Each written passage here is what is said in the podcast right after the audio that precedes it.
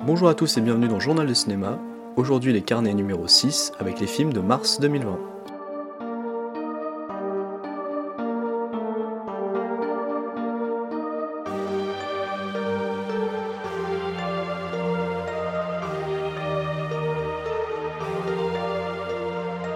Comme vous le savez, dans ce format, je vais vous parler de films que j'ai vus au cours du mois précédent et qui m'ont marqué, que ce soit négativement ou positivement.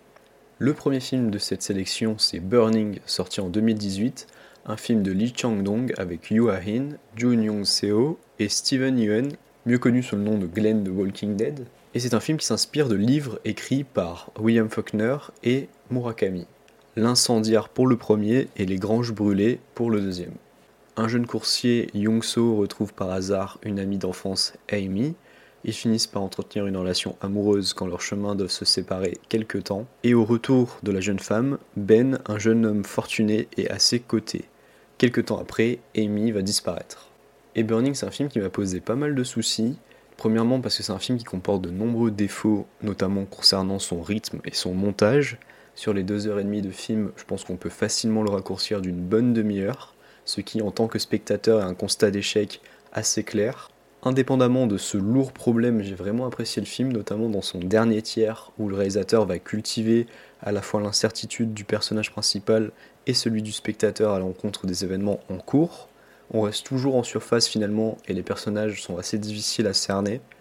Et là où ça pourrait être un défaut dans d'autres films, ici je trouve que c'est vraiment très intéressant, parce que le scénario va volontairement laisser des interrogations pour rendre beaucoup plus pertinente la conclusion du film parce que ce qui commence comme une romance va petit à petit se transformer en un film à suspense avec un mystère à résoudre pour Yong-so.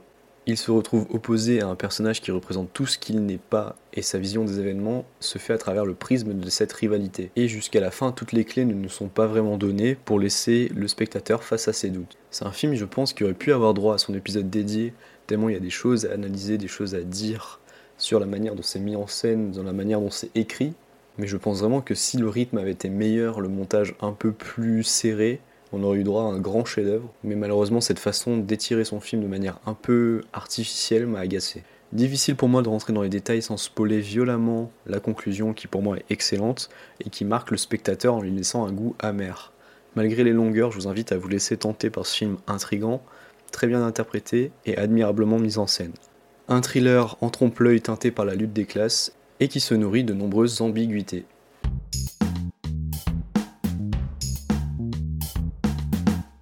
Le deuxième film, c'est Contre-enquête, sorti en 1990, un film de Sidney Lumet avec Nick Nolte, Timothy Hutton et Armand Assante. Le lieutenant Brennan, interprété par Nick Nolte, un flic extrêmement respecté à New York, abat froidement un gangster, mais invoque un cas de légitime défense. Un jeune juge, joué par Timothy Hutton, est chargé de rédiger le procès verbal il va peu à peu se rendre compte que l'affaire comporte des zones d'ombre. Film assez méconnu de Ciné Lumet, QA ou Contre-enquête en français, est un polar en demi-teinte, l'ambiance très 80s avec dès le générique tous les codes visuels et sonores de l'époque laisse présager quelque chose d'assez kitsch et ancré dans son époque. Si la première partie avec cette enquête interne la figure de Nick Nolte en flic de légende mais pourri jusqu'à la moelle est intéressante, la suite qui vire en confrontation avec la mafia m'a moins convaincu. Le film nous propose la panoplie quasi complète de la hiérarchie policière aux États-Unis, ce qui est plutôt intéressant, avec chaque couche qui défend ses intérêts et qui n'emploie pas toujours des méthodes politiquement correctes. Malheureusement, j'ai trouvé l'ensemble un peu brouillon, avec une tonne de thématiques racisme, corruption, justice morale, lutte de pouvoir, etc. Certains personnages sont un poil caricaturaux, je pense au personnage incarné par Armand Assante, et une œuvre qui dure près de 2h15, ce qui est un peu pesant par moment. Aussi, il y a une espèce de triangle amoureux entre le flic, son ex et un voyou qui apporte assez peu d'intérêt à l'intrigue. Finalement, c'est un film qui fait partie de cette catégorie de long métrage pas franchement mauvais, mais qui est vite oublié, sans grande portée sur le spectateur, et qui finit donc par être assez décevant. Un film très moyen de ciné lumette s'avère tout de même amplement regardable, même si venant d'un tel réalisateur, difficile de ne pas en attendre plus je me suis parfois poliment ennuyé et j'aurais aimé ce supplément d'âme qui aurait pu faire passer le film dans la catégorie du dessus. Si vous êtes fan de Ciné Lumet, pourquoi pas, pour les autres, vous pouvez facilement passer votre tour. Le troisième film, c'est Girl, sorti en 2018, un film belge de Lucas Dont avec Victor Polster, Arié Voraster et Kathleen Damen. Je suis à peu près sûr d'avoir mal prononcé tous ces noms. Et le film suit Lara qui a 15 ans et qui rêve de devenir danseuse étoile. Après un déménagement, elle débarque dans une école exigeante et réputée, mais née garçon, elle va rencontrer de nombreuses difficultés avec son corps. Le film a reçu la Caméra d'Or au Festival de Cannes en 2018. Un film donc au sujet ô combien compliqué et casse-gueule mais qui s'en sort selon moi incroyablement bien, à commencer par l'acteur principal Victor Polster qui est exceptionnel dans ce rôle de jeune femme trans. L'acteur n'est pas trans lui-même et à 15 ans réussir à se plonger dans un tel personnage, le rendre crédible, c'est un tour de force immense. Et rien que pour la prestation de ce jeune acteur qui est lui-même danseur, le film mérite d'être vu. C'est un film qui parle surtout du corps et de la difficulté de s'accepter soi-même, ce qui va donner au film une portée assez universelle malgré évidemment sa thématique principale qui est la transidentité. Pendant tout le film finalement on se rend compte que sa famille, son école et même son voisin avec lequel elle tisse une relation sentimentale accepte sans détour ce qu'elle est, alors qu'elle-même a des difficultés à se considérer encore comme pleinement une femme. Car le fil rouge du film c'est aussi la prise d'hormones et une opération à venir qui semble ne pas pouvoir attendre pour elle, Malgré toutes les difficultés engendrées par l'acceptation de son corps et par la rigueur de l'école qu'elle a intégrée, le personnage de Lara est une figure incroyablement forte et courageuse. On voit la douleur engendrée et les efforts demandés par l'exigence que la danse demande et comment Lara se bat tout le long du film pour réaliser son rêve. Les scènes avec son père sont très fortes, avec une relation très bien décrite et réussie. Malgré tout, l'histoire se noircit sur la fin, mais permet aussi de rappeler la réalité et la difficulté de vivre et d'assumer quotidiennement sa transidentité au grand jour. C'est un film que j'ai énormément apprécié, que je vous recommande fortement, sur une thématique pas toujours très bien représentée au cinéma, mais qui ici est très bien traitée.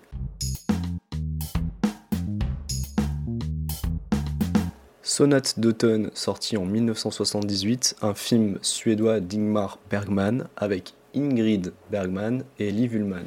Pour résumer, c'est l'histoire d'une grande pianiste jouée par Ingrid Bergman qui est invitée par sa fille Liv Ullmann suite à la mort du compagnon de sa mère. De nombreuses années séparent leur dernière rencontre et des souvenirs et non-dits vont ressurgir. Alors bien que j'ai vu quelques films de lui, je ne suis pas le plus grand expert d'Ingmar Bergman, mais je peux vous dire que c'est souvent rarement la teuf qui nous est proposée dans son cinéma, et Sonate d'automne, c'est un film qui rentre un peu dans la catégorie des films qui me perdent par leur jusqu'au boutisme dans l'hystérie et le grand déballage émotionnel. C'est un film qui a d'immenses qualités, à commencer par son duo d'actrices, soit Liv Ullmann, muse et un temps compagne d'Ingmar, qui a joué dans nombre de ses films, et Ingrid Bergman, aucun lien de parenté, qui est une actrice de légende qu'on ne présente pas ou plus. À L2, elles portent ce huis clos en donnant beaucoup de leur personne et en proposant vraiment une excellente performance parfois même sans parler, comme lors d'une magnifique scène de piano qui nous donne droit à un plan magistral. Pourtant, je crois que c'est assez subjectif comme argument, mais j'ai eu beaucoup de mal avec le pathos qui parfois prend le dessus, les cris, les non-dits de personnes aisées qui semblent parfois essayer de se trouver des raisons de souffrir. Et comme je suis ni une mère ni une fille, peut-être que le rapport entre les deux ne m'a pas tant touché que ça. J'ai en fait jamais réussi à me sentir pleinement concerné par les enjeux autour de cette débâcle communicationnelle. C'est bien sûr pas un film qui est fait pour qu'on passe un bon moment devant et qui se veut inconfortable, même si les problèmes des personnages sont peut-être trop nombreux et on finit par un peu m'assommer, mon regret se résumant au fait que j'ai trouvé que l'ensemble était maîtrisé par Bergman, mais que j'ai pas eu l'empathie et le lien nécessaire avec ce duo pour me laisser entraîner par le film. Malgré cette semi-déception, ne serait-ce que pour les acteurs, c'est un film qui mérite d'être vu, mais pas nécessairement le premier que je recommanderais pour découvrir Ingmar Bergman. Le dernier film de cette petite sélection, c'est Le Grand Jeu ou Molly's Game, sorti en 2018, un film de Aaron Sorkin avec Jessica Chastain, Idris Elba et Kevin Costner. Le film suit la vie de Molly Bloom, c'est son vrai nom, et qui est incarné par Jessica Chastain lors de sa bataille judiciaire contre l'État, qui va être l'occasion pour elle de nous raconter comment elle est devenue organisatrice de parties de poker privées et semi-légales à plusieurs millions de dollars de chiffre d'affaires. Donc Aaron Sorkin, c'est le créateur notamment de The West Wing, donc je suis un grand fan, je considère que c'est une des meilleures séries qui a jamais été diffusée à la télévision américaine. Et j'aime beaucoup aussi The Newsroom, qui est une autre de ses séries ou encore The Social Network qu'il a écrit et qui a été réalisé par David Fincher. C'est donc un scénariste très respecté dont j'apprécie le travail et qui pour la première fois passe derrière la caméra en adaptant le livre de Molly Bloom. Malheureusement, je trouve que le film manque d'ambition et de relief par rapport à ce que pouvaient être ses précédents scripts mis à l'écran. On voit qu'il manque peut-être le talent d'un David Fincher ou de Danny Boyle dans Steve Jobs pour que la mise en scène transcende le scénario et les dialogues de Sorkin. Peut-être également qu'aucun grand nom n'a voulu s'emparer du projet parce que le script est en dessous des précédents et de ce que Aaron Sorkin a pu produire. Le film dure tout de même 2h20 et à l'arrivée, on a l'impression d'avoir eu une réflexion pas vraiment déterminante sur la réussite ou la figure d'une femme forte dans un milieu très masculin. Le tout est finalement assez classique, bavard comme souvent chez Sorkin, et laisse une impression de film pas désagréable, mais voilà, rien de transcendant. Et ce, malgré Idris Elba et bien sûr Jessica Chastain qui joue à la perfection son rôle de Molly Bloom, malgré une différence d'âge avec le personnage quand même assez grotesque. Elle joue à 40 ans une étudiante en année sabbatique D'autre part, dans la catégorie film sur le poker, on est dans le haut du panier, donc si jamais c'est un critère pour vous, pourquoi pas.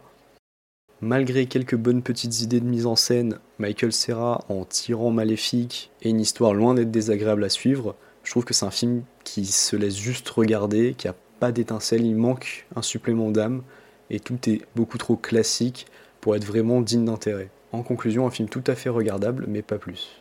Et c'est la fin de ce carnet numéro 7, merci de l'avoir écouté. Si l'épisode vous a plu, n'hésitez pas à vous abonner sur votre plateforme favorite d'écoute. Journal de cinéma est sur Apple Podcasts, Spotify, Deezer, Pocket Cast, Podcast Addict et bien d'autres. Et pour retrouver toutes les dernières informations sur le podcast, ce sera sur Twitter, at Journal de Cinéma. Je vous remercie encore une fois et je vous dis à la prochaine. Bye bye.